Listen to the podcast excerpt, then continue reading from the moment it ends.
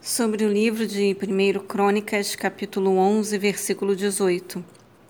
Então aqueles três homens invadiram o acampamento dos filisteus, tiraram água do poço de Belém, que estava perto da entrada da cidade, e a trouxeram a Davi. Porém, Davi não se sentiu digno de bebê-la sozinho e a derramou como oferta diante do Senhor. Análise. Apesar de sedento, Davi não se achou digno de beber enquanto seu povo passava sede e diante da coragem e lealdade dos seus amigos.